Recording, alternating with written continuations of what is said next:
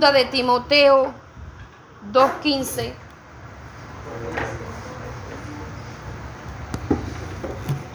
Segunda de Timoteo 2.15. ¿Alguien se lo sabe? No, yo lo. Ah. ¿Nadie se lo sabe? Le invito a que se lo aprenda.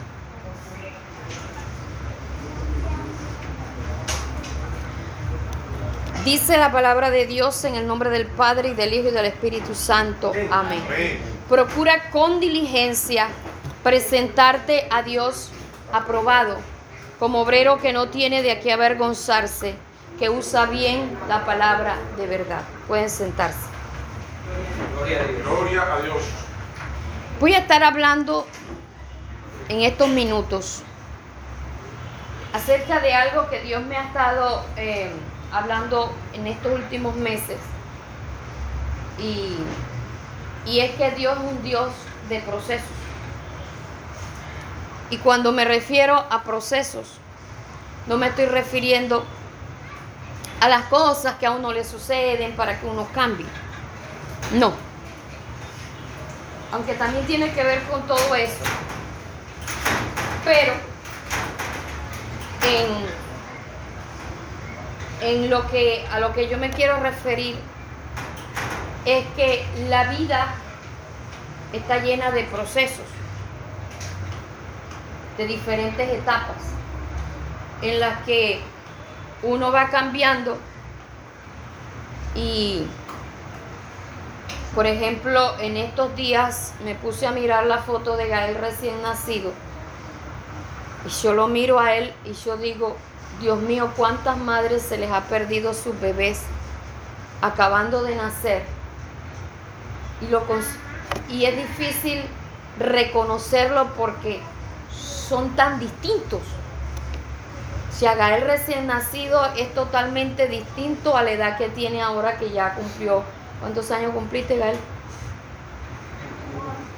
Ah, siete, mi amor. Seriedad, siete años. Y es totalmente distinto.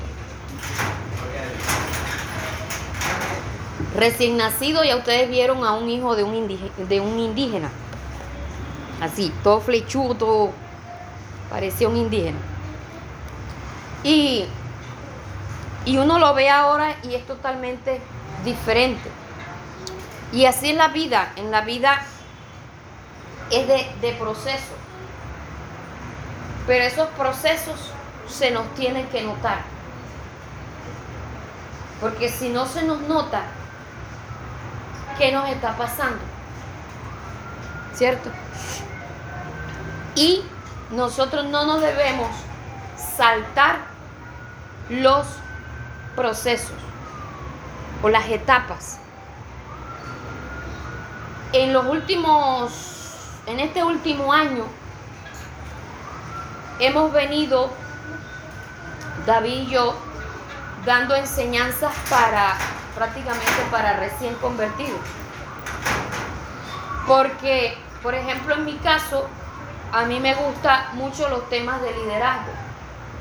Y yo venía con todas temas de liderazgo. Hasta que llegó un, un momento que el Señor me dijo, devuélvete. Y comienza desde el inicio.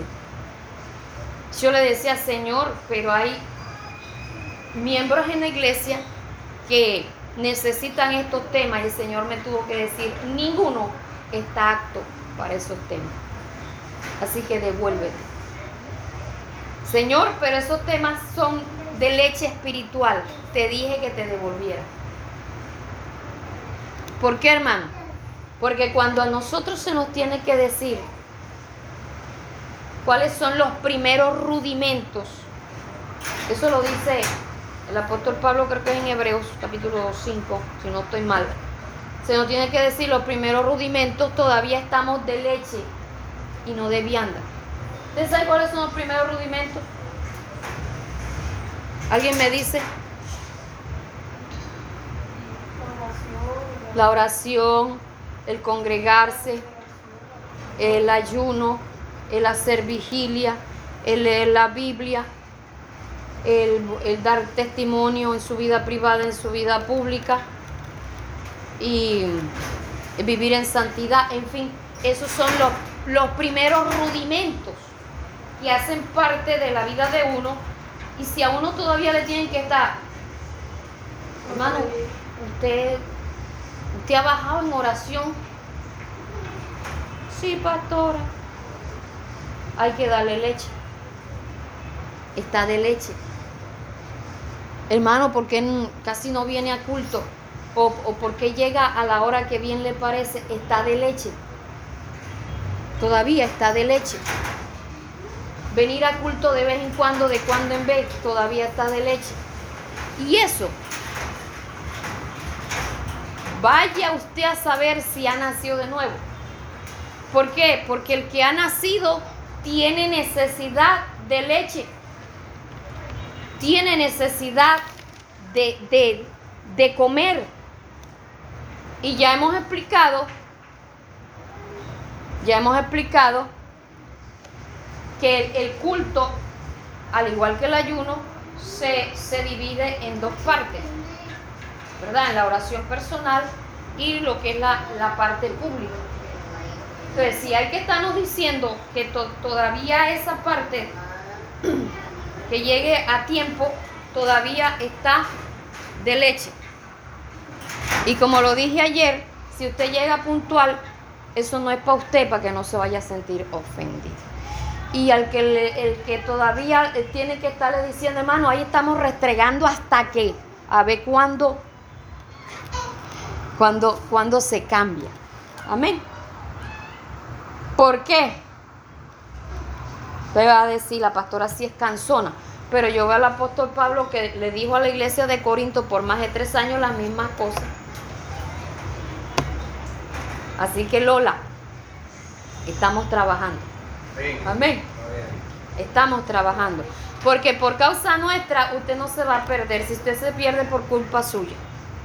Amén. Amén. Entonces, hablando de procesos, dice, procura con diligencia presentarte a Dios aprobado. Procura con diligencia. Cuando a mí el Señor me llamó a servirle, yo tenía 16 años. Tenía 16 años. Salí a los 30 y pico.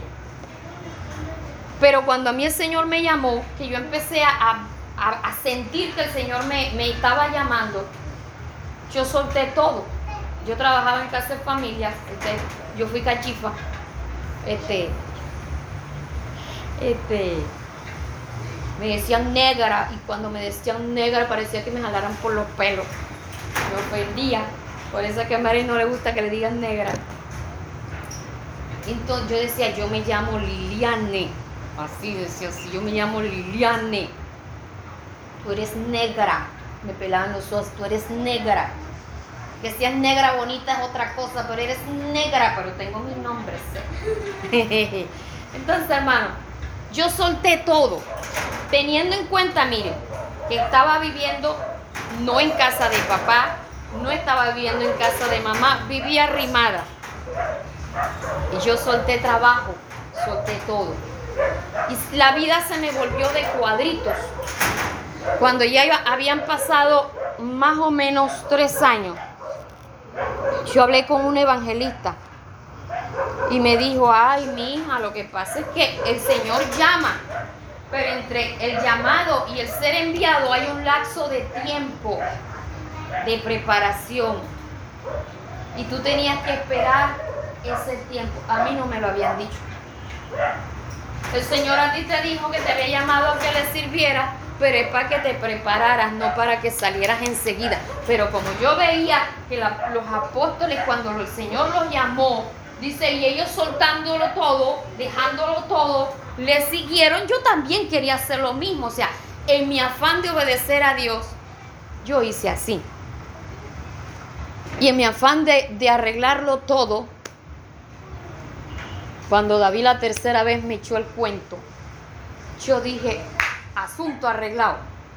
Tengo quien me ame, voy a tener casa, y voy a tener quien me mantenga y le voy a servir al Señor. Asunto arreglado. Ay, hermano, cuando uno quiere arreglar las cosas a su manera, a mí la torta se me volteó. Bueno, eso no, eso no era torta, eso fue arepa. Todo lo que yo pensé fue todo lo contrario. ¿Por qué, hermano? Porque no tenía quien me explicara, no tenía quien me enseñara, no tenía quien me dirigiera. Y en mi afán de obedecer a Dios, uno algunas veces comete errores. Mire, la iglesia conservadora está subdividida, por así decirlo, en tres grupos. El grupo del Instituto BOA. ¿Alguien sabe cuál es el Instituto BOA? Y ayuno. Ellos son enemigos de los institutos. Por eso se llama Instituto BOA. Ellos nada más oran, eh, leen la Biblia y ayunan. Sí, claro, o sea, o sea, se congregan. Ellos dicen que el Espíritu Santo es quien le enseña y no necesitan ir a ningún, ninguna escuela bíblica.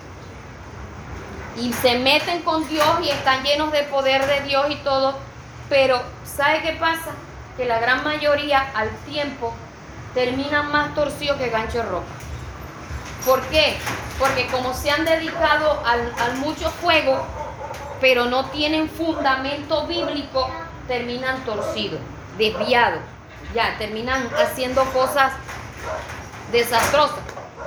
Hay otro grupo de la iglesia conservadora que se han ido al, al otro extremo y es de conocimiento bíblico. Bastante estudio, pura Biblia, pero se alejan de la, de la presencia de Dios, son secos. Ya, pueden jugarse seco, ese sí, seco, seco, con seco. Sí, tan, tan, tan reseco. Entonces, ¿qué pasa? Que los del Instituto Boa dicen que ellos no se van a meter en instituto bíblico porque se resecan. Ya. Hermano, el instituto bíblico no tiene la culpa. El que tiene la culpa es uno. ¿Por qué? Porque no, no aprende a manejar los tiempos.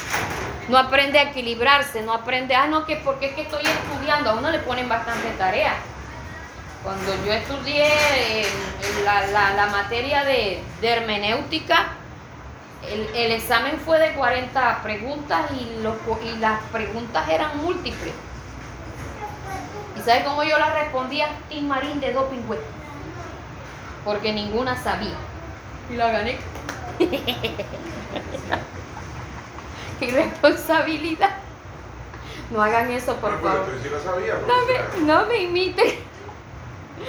Tim Marín de doping, yo creo que es esta. o la más acertada. O sea, hasta cuando hay respuestas múltiples a uno le ponen cascarita. Bueno, entonces, y esa materia me hizo llorar.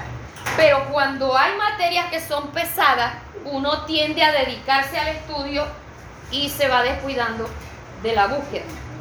Es ahí donde está el error. ¿Quién tiene la culpa? ¿El instituto o uno? ¿Ya? Y hay otro sector muy reducido que maneja el equilibrio tanto en el, en el estudio y la búsqueda. Estudio y búsqueda. O sea, están llenos de conocimiento de la palabra de Dios y también están llenos del poder de Dios y son personas que académicamente también estudian, porque los del Instituto BOA no les gusta tampoco estudiar en ninguna academia nada, o sea, no les gusta el bachillerato, no les gusta la... Puro, puro, puro avivamiento. Puro avivamiento, pura iglesia, puro, puro culto, puro ayuno. Eh, son pocos los que trabajan porque están esperando la venida de Cristo. Y aguantan hambre. No, no, seríamos, no seríamos ahí calificados ahí para probar. No, porque hay que manejar un equilibrio. Uno tiene una responsabilidad con la familia. Me contaba mm, una hermana de por allá, por Minca, por allá arriba, no sé, por Minca, por allá, siempre menciona sectores por allá. Había una iglesia donde se la pasaban en oración y en ayuno y dejaban a los hijos en la casa. ¿Y qué pasaba? Que los peladitos aguantaban hambre.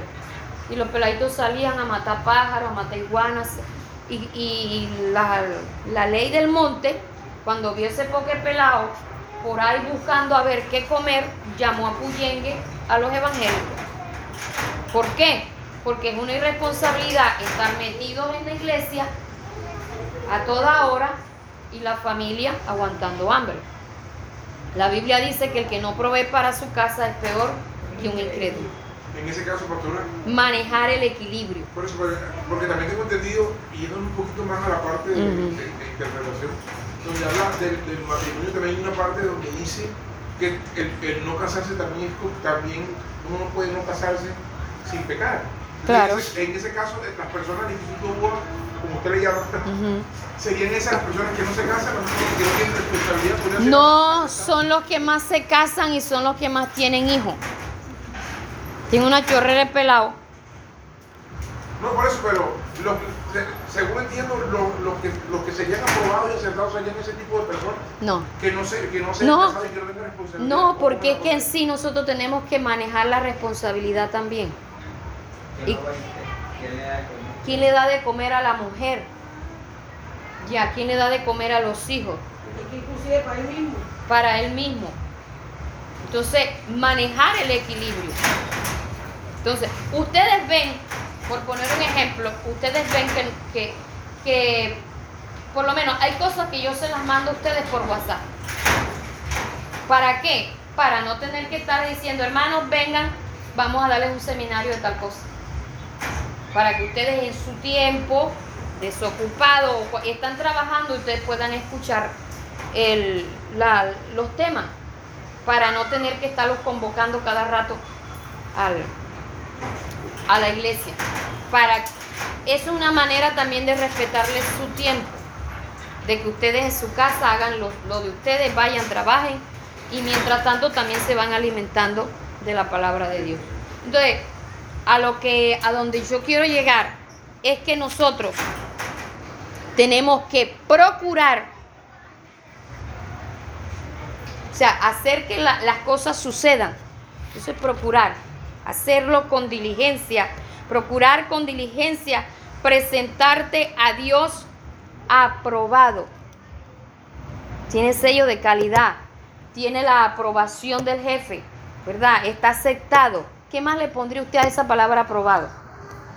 Certificado. Certificado, sello de calidad Capacitado. capacitado, está bien, está apto. Le han hecho la prueba de, de- de- de resistencia y salió excelente. ¿Verdad? De, ¿En qué me tengo que, que- que presentar como obrero aprobado? Digo, delante de Dios, aprobado. Dice, como obrero que no tiene de qué avergonzarse. Como obrero, obrero, alguien que trabaja, alguien que sirve. Y estamos mirando muchas veces el, el ministerio y aún los cargos en la iglesia de puro, puro título, pura jerarquía, pura mm, los intocables. Ya posiciones. Cuando nosotros llegamos aquí a la ciudad de Santa Marta, ustedes no se imaginan la importancia que tenían los ujieres. Jesucristo, eso era una eminencia. Yo soy ujier de la iglesia. Nosotros nos quedamos mirando. ¿Y este qué? O sea, no, nos faltaba, era decirle, ¿y qué? ¿Qué? O sea, porque era como un título de mucha mucha jerarquía. Relevancia. Sí, así. O sea, la manera como hablaban y sacaban pecho. ¿Y qué tienen? Había trato dentro de. Estratos. Y yo soy el maestro de los de los ujieres, el que les he enseñado. A mí un día me preguntó una señora Ella es trolear, ella vive por ahí por la avenida, no lo voy a decir quién. La mayoría aquí la conoce.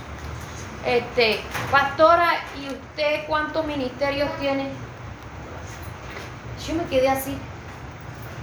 O sea, me quedé fuera de. No le di para contestar y ella me dijo, no sabe, pastora. A mí Dios me usa en liberación, me usa en cántico, en evangelización, en mi, mi, mi, mi, mi, mi. Yo dije, ve, esta mujer está más preparada que un cumi. Y yo quedé que yo no sabía ni, ni cuántos llamados tenía yo. Porque los llamados son las capacidades que uno tiene para, para desenvolverse en la obra del Señor. Esos son llamados. Yo quedé así. En estos días me preguntaron, pastora, ¿y usted aparte de ser pastora, usted qué más es? Podría decirse que es maestra, dije, porque me gusta enseñar. Pero a mí no me gusta andar diciendo yo, ¿Qué hermano? Servir es servir, es sudar la camiseta. Esto no es cuestión de título, esto es cuestión de que cuando toca moverse, toca moverse. Cuando toca sudar, toca sudar. ¿De qué sirve mm, a- alardear de que uno es fulano o, o doña fulana y a la hora del té no hace nada? Le gusta estar mandando. Ya. Entonces, cada uno tenemos una función distinta. Cada uno tenemos función distinta. Como yo lo he mencionado, yo trabajo duro antes de la convención y en la convención voy a descansar prácticamente porque allá llego molía. Remolía. Ustedes no se imaginan cómo estoy yo ahorita que estoy preparando todo lo de la convención y esta cabecita que no me da. Porque los medicamentos se vuelven insuficientes para que mi cuerpo resista toda la, la- toda la presión porque, como les dije, ante, ante el estrés todo se, se dispara y se vuelve loco mi, mi, mi, mi organismo. Entonces, son cosas que son difíciles, que son complicadas y yo simplemente digo, Señor, ayúdame. Señor, dame fuerza, dame fuerza, dame fuerza, porque él no le da no le da pruebas a uno más de la que uno no pueda soportar. Amén. Entonces, son cosas que en su momento uno tiene que procurar dar la talla. Amén. Procurar dar la talla. Y es necesario, mis amados, que usted procure con diligencia presentarse delante de Dios como obrero aprobado. Como obrero. ¿Quién comienza a trabajar de un día para otro? ¿Cuántos años demora Isaí, Isaí, Israel y para comenzar a trabajar? Mire la cara al papá. Son, una- años de inversión, pero son años de capacitación, de preparación, que los están formando como personas, ¿verdad? Y los están, los están educando, los están, le están haciendo de cuánta cosa hay y vitaminas y todos los nutrientes para que su cerebro, cuando ellos sean adultos, tengan la capacidad para poder realizar todas las labores que tienen. E- Eso, hermano, que usted desde el inicio de su vida cristiana, usted aprenda a estar enfocado y que usted se dé cuenta que usted no nació en Cristo para nada más venir a culto y venir a aplaudir, hacer arepa. No, la vida cristiana es una vida de procesos. Al igual que usted cuando nació no se quedó, a igual como usted nació, usted pasó por una etapa en la que también le salieron dientes y, las muelas, y es un proceso doloroso. Hay etapas que son difíciles. Y, muchas de, las de las etapas, a mí por lo menos me está saliendo canas y yo empiezo, más de las que ya tengo, y empiezo a darme uñas. Yo, ve, Yuleisi, búscame aquí, ve si tengo piojo, muchachi. No, pastora, es un canerío, civil. Ya les he dicho a varios que me rebusquen la cabeza. Son procesos, hermano. Me miré en el espejo y yo, san. No, son, No son son santo Dios. Y hoy me tengo, este año, este año voy a cerrar con broche de, un broche blanco. La vida es de procesos y cada, cada proceso muchas veces produce dolor, produce incomodidad, porque Dios no lo quiere a uno ahí en el, en el estado de confort, sino sacarlo de allí para poderlo llevar al nivel que Él quiere que uno esté. Amén. Entonces hay que procurar hacerlo para la gloria de Dios Dice como obrero que no tiene de, aquí de qué avergonzarse. ¿Y en qué termina ese texto? Que usa bien la palabra de verdad. Que usa bien la palabra de verdad. Y ese usar la palabra bien no es solamente que usted tenga la capacidad de enseñar, sino que tenga la capacidad de vivirla en su vida, de, de que de que aunque esté pasando por momentos difíciles, usted pueda decir, pero la Biblia me dice a mí esto, pero yo estoy fundamentada en Cristo, pero esto, lo otro, pero aunque el diablo le diga a usted cualquier cosa, usted pueda decir, no, yo soy hija de Dios. Estamos hablando de los martes, el punto de mi seguridad en Cristo, y usted, aunque venga el enemigo a hacerle ver cualquier otra cosa, usted, usted tiene ya como decir, no, yo estoy segura que en Cristo estoy esto, soy esto, soy esto y tengo esto. Y el enemigo le va a tratar, mire, estamos, estamos en momentos bastante complicados en que a uno hoy día le están haciendo ver que la verdad es mentira y que la mentira es verdad. Y esto se va a poner cada día más difícil, donde se va a entrar en una etapa, y ya se está entrando en una etapa de confusión. El tiempo de la verdad relativa, ya la verdad no el país no existe, sino ahora la verdad es relativa. Una etapa de confusión terrible, terrible. Y les voy a decir una cosa. Nosotros estábamos estudiando, eh, bueno, en el estudio que David estaba haciendo, le estaban enseñando algo. Que el infierno no, está, no estaba activo y que el cielo, o sea, que el paraíso no estaba arriba en el reino de los cielos. Pero no le decían por la Biblia dónde se sustentaba eso.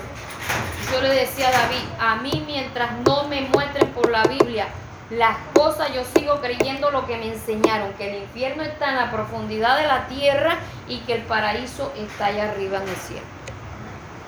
Porque eso de que lo vengan a dejar uno en el aire, ¿eso qué es, hermano?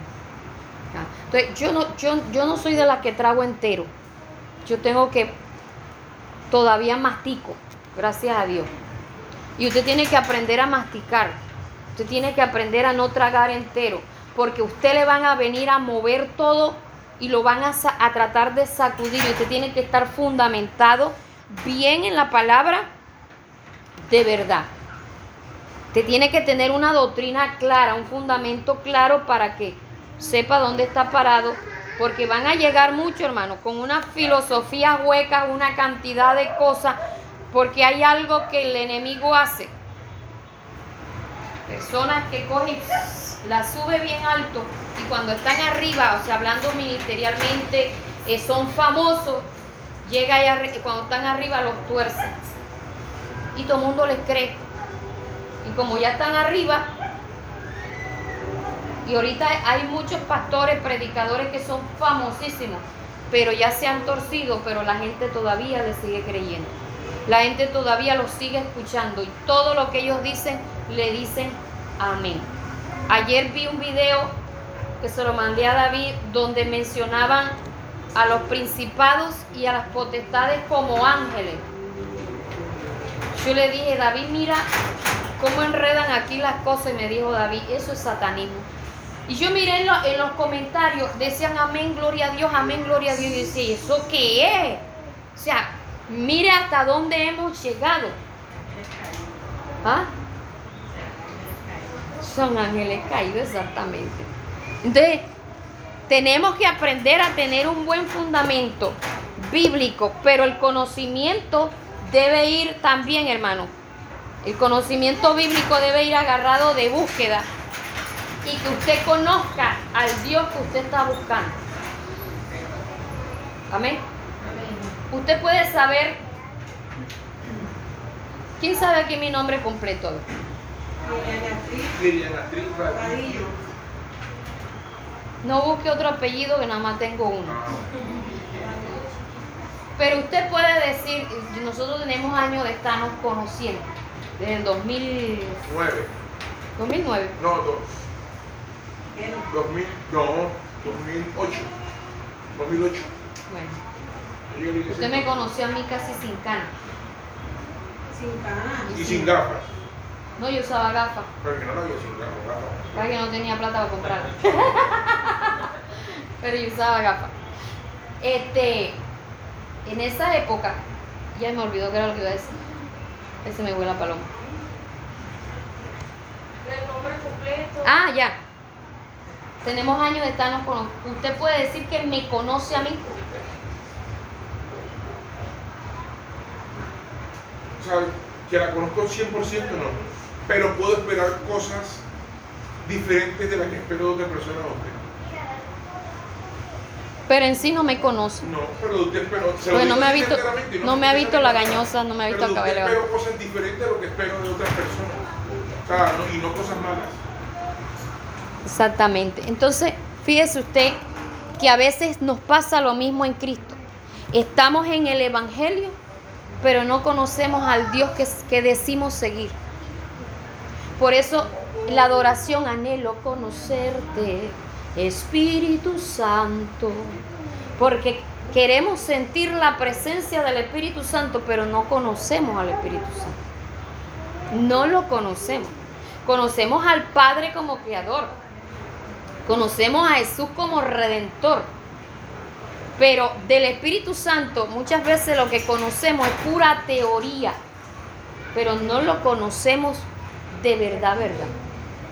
Y a veces ni, ni conocemos al Padre de verdad, verdad, ni conocemos a Jesús de verdad, verdad, ni conocemos al Espíritu Santo de verdad, verdad. O sea, no conocemos a Dios en esencia. Entonces, ahí donde está la, la- la invitación central de todo lo que, de todo este palabrerío que le he venido diciendo. Aprender a conocer a Dios. No, no tanto aquí, hermano. Mire, no es tanto qué tanto usted sabe aquí en la mente, qué tanto usted memoriza la Biblia, qué tanto conocimiento usted tiene. Es que tanto usted lo conoce aquí, en lo profundo de su corazón, en lo profundo de su alma y en lo profundo de su espíritu. Allí. Porque si usted no lo conoce, su conocimiento y su palabrerío son funche. Ponga el licopor sobre el agua para ver si se va a sumergir. Ya. Entonces todo es funche, todo lo que cante, todo lo que ore, todo lo que predique, todo lo que enseña, todo es funche. Porque todavía no lo conoce. Amén.